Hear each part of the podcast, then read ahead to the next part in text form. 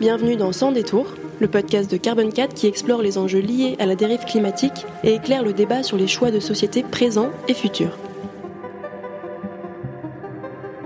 À la fin de cet épisode, si celui-ci vous a plu, n'hésitez pas à vous abonner, à mettre 5 étoiles sur vos applications de podcast et à le partager autour de vous.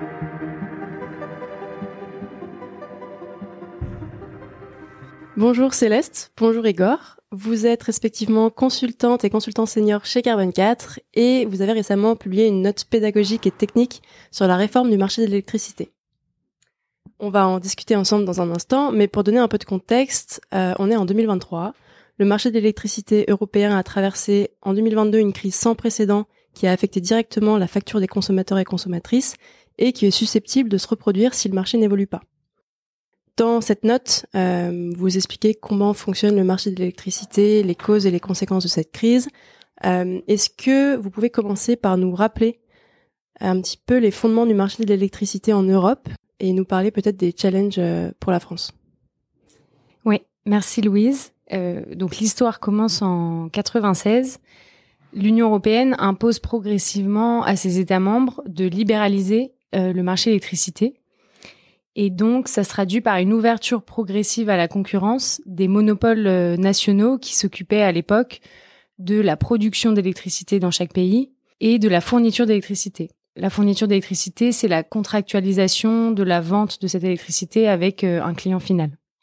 Cette libéralisation, elle avait un objectif euh, global qui était donc de passer de ces monopoles nationaux à un marché intégré et devait venir avec des avantages, donc de proposer des prix plus compétitifs à tous les citoyens européens et surtout de renforcer la sécurité énergétique euh, en augmentant en fait les échanges transfrontaliers d'électricité. Et notamment, nous, on s'en est beaucoup servi euh, en France cet hiver. Ces directives-là, elles ont été transposées dans tous les pays, euh, dans tous les États membres, et notamment dans le droit national français, sachant que la France avait une situation particulière à ce moment-là, puisque le coût de l'électricité produite par euh, les réacteurs nucléaires français était très compétitif.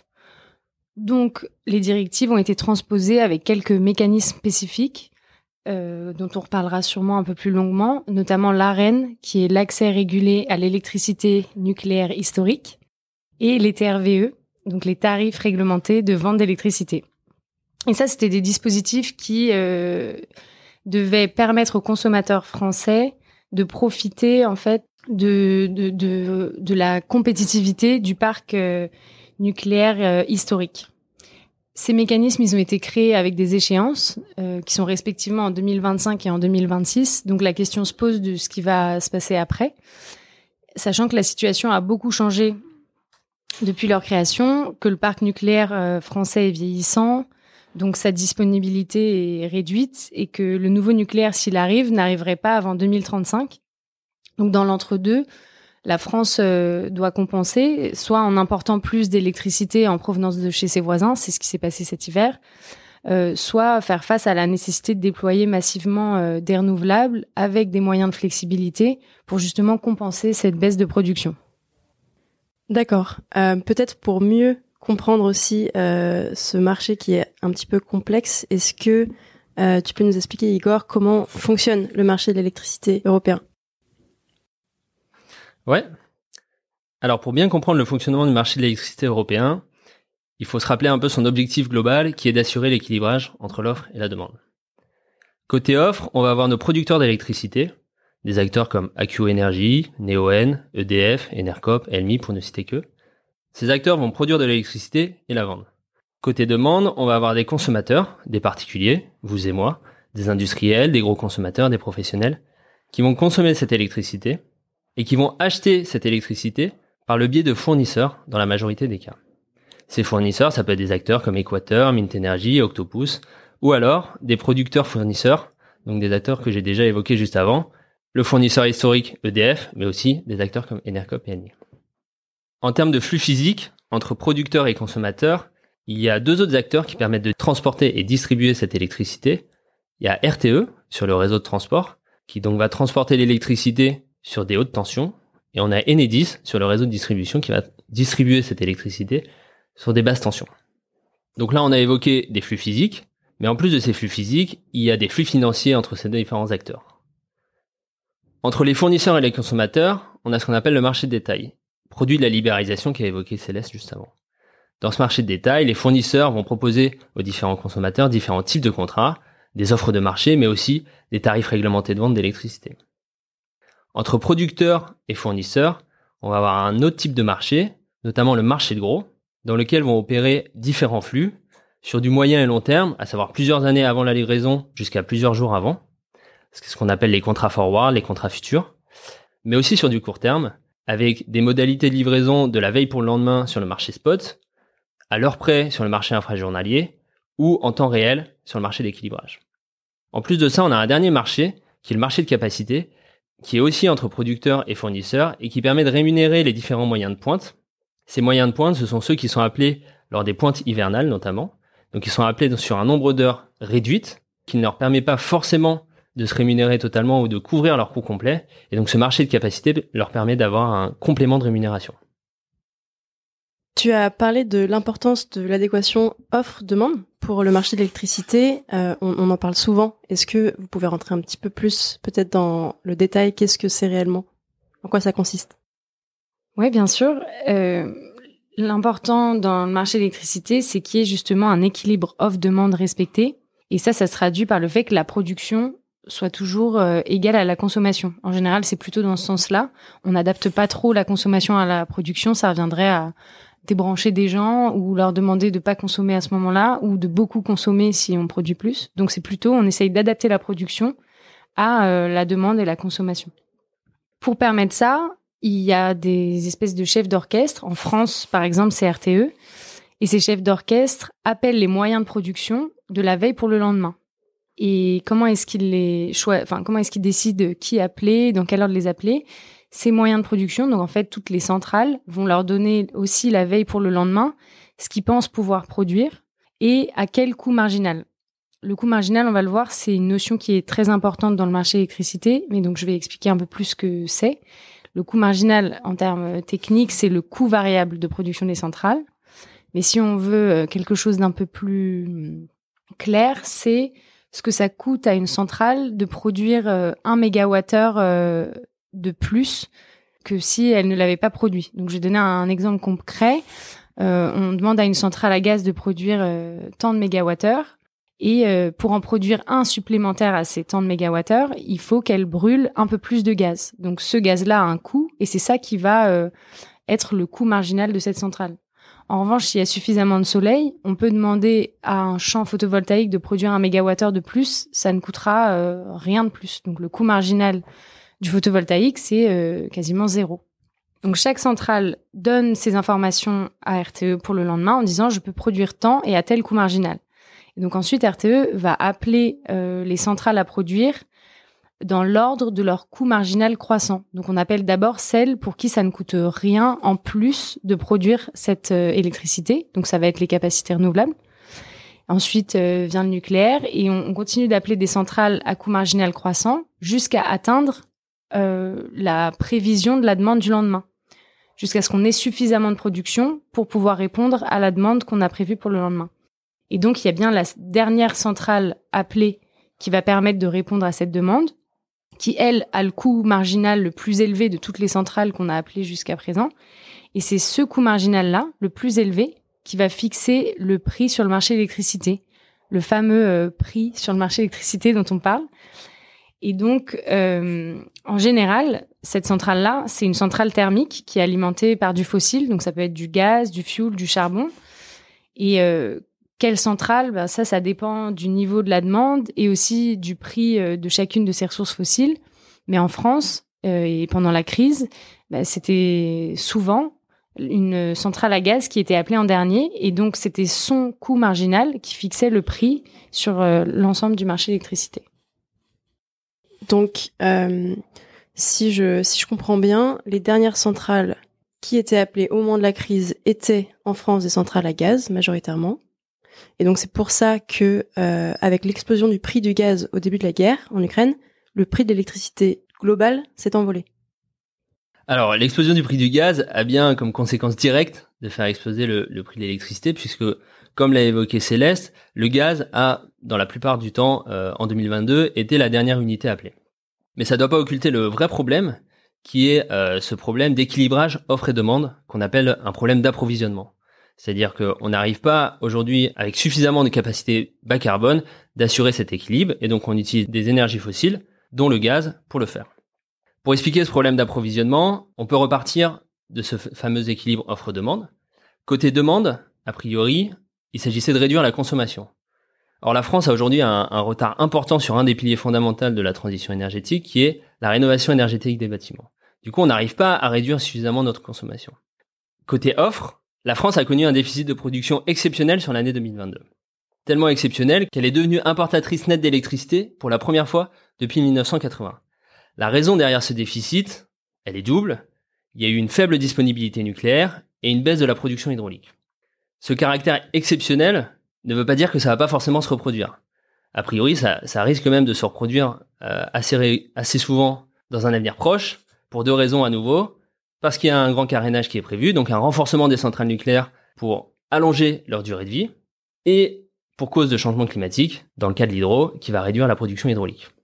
Donc ça, c'est une des premières raisons côté production, mais il y a une deuxième raison côté production, qui est un retard sur un second pilier fondamental de la transition énergétique, qui est le développement des nouvelles capacités de production renouvelable. La France est en retard par rapport aux objectifs que s'est fixé la Commission européenne. En résumé, le débat se focalise beaucoup sur le prix du gaz naturel, mais le vrai problème, c'est celui de l'approvisionnement, donc ce fameux équilibre entre l'offre et la demande, et notre dépendance, en l'occurrence pour l'électricité, envers le gaz.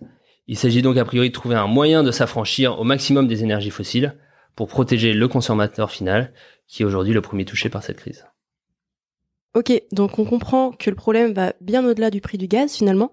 Euh, et du coup, là, on se pose la question comment le marché euh, doit-il évoluer pour réduire notre dépendance vis-à-vis des énergies fossiles? C'est vrai que cette crise met en lumière notre dépendance énergétique et aussi notre vulnérabilité vis-à-vis des crises politiques. Mais il faut quand même euh, se rappeler dans le contexte de, de cette réforme de ce qui fonctionne bien et ce qui fait consensus dans un premier temps. Euh, le marché spot, il permet déjà un bon fonctionnement opérationnel euh, en appelant les centrales à produire par justement l'ordre croissant de leur coût marginal de production. Et ça, euh, c'est pas rien déjà de pouvoir faire coïncider la production et la demande. Et ensuite, ce, le marché tel qu'il est construit a aussi permis le développement majeur d'interconnexions avec une intégration croissante du marché électrique européen. Et ça, ça favorise vraiment à la fois une solidarité, même si elle est un peu forcée entre les États membres, et aussi euh, des bénéfices économiques pour euh, les citoyens européens et des bénéfices environnementaux euh, de réduction de l'empreinte carbone de notre mix électrique européen. Bien sûr, il y a des limites identifiées et notamment grâce à cette crise. Et ce qu'on peut noter, c'est peut-être la faiblesse ou enfin le manque de signal que ce marché envoie aux investissements qui devraient être faits pour l'améliorer. Et ça, c'est différents types de, de signaux qu'il faudrait ce serait favoriser les investissements en premier lieu dans la réduction de la demande, donc de la sobriété, moins consommer d'électricité. En second lieu, euh, la maîtrise et la flexibilisation de cette demande, c'est-à-dire euh, pouvoir l'adapter quand on est dans une situation euh, de très forte demande, pouvoir réduire une partie de cette demande ou la déplacer à d'autres horaires. Et dans un troisième temps, investir aussi pour le développement de capacités de production décarbonée qui remplacerait ses capacités de production fossiles. Mais donc justement, euh, je pense qu'Igor peut nous parler du, de ce que la Commission européenne a, a, prévu justement de mettre dans cette réforme pour remplir euh, ce triple objectif.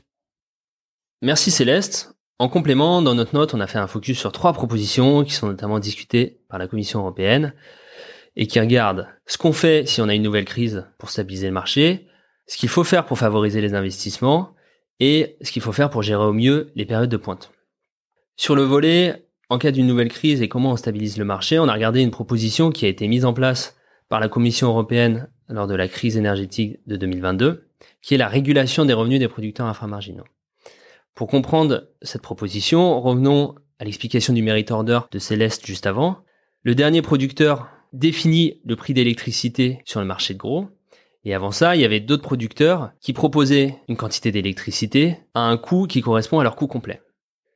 La différence entre ce prix de marché et le coût complet des producteurs avant dans le merit order correspondent à ce qu'on appelle des revenus inframarginaux.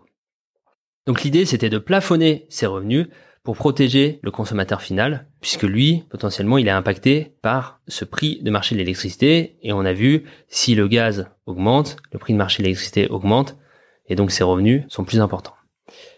L'idée, c'était de pouvoir utiliser cette manne d'argent récupérée en faisant ce plafonnement pour le redistribuer au consommateur final. Cette proposition, à court terme, elle est pertinente et elle permet d'éviter d'impacter directement le consommateur final, mais il ne faut pas que ça occulte complètement le problème de fond qu'on a déjà évoqué à plusieurs reprises, qui est d'un côté la réduction de la demande, par le biais de la sobriété et par le développement de la rénovation, et d'un autre côté les investissements dans des moyens bas carbone. Second volet, justement, que fait-on pour favoriser ces investissements en technologie bas carbone? Ce qu'il faut savoir, c'est que les technologies bas carbone, elles sont très capitalistiques. Qu'est-ce que ça veut dire? Ça veut dire qu'elles nécessitent beaucoup d'argent au moment de leur construction et au moment du lancement du projet, et généralement peu ou beaucoup moins lors de leur fonctionnement opérationnel ou pour la maintenance. C'est donc beaucoup d'argent qu'il faut regrouper et qu'il faut demander à des investisseurs. Donc il faut trouver un moyen de minimiser au maximum le niveau de risque associé à ces investissements. Il y a différentes familles de contrats qui existent pour ça, suivant que l'acteur soit privé ou public en quelque sorte. Il y a beaucoup de débats, notamment autour de l'utilisation de ces contrats, à nouveau suivant différents paramètres, que les technologies soient matures ou non, suivant la durée d'utilisation, etc. Ce qui nous semble pertinent, a priori, c'est d'avoir des formats hybrides entre financement privé et financement public euh, qui se mettraient en place pour favoriser ces investissements. Troisième volet, euh, que fait-on pour gérer au mieux les périodes de pointe? On a évoqué tout à l'heure le marché de capacité qui a donc pour objectif d'apporter un complément de rémunération aux moyens de pointe et leur permettre de couvrir leur coût complet.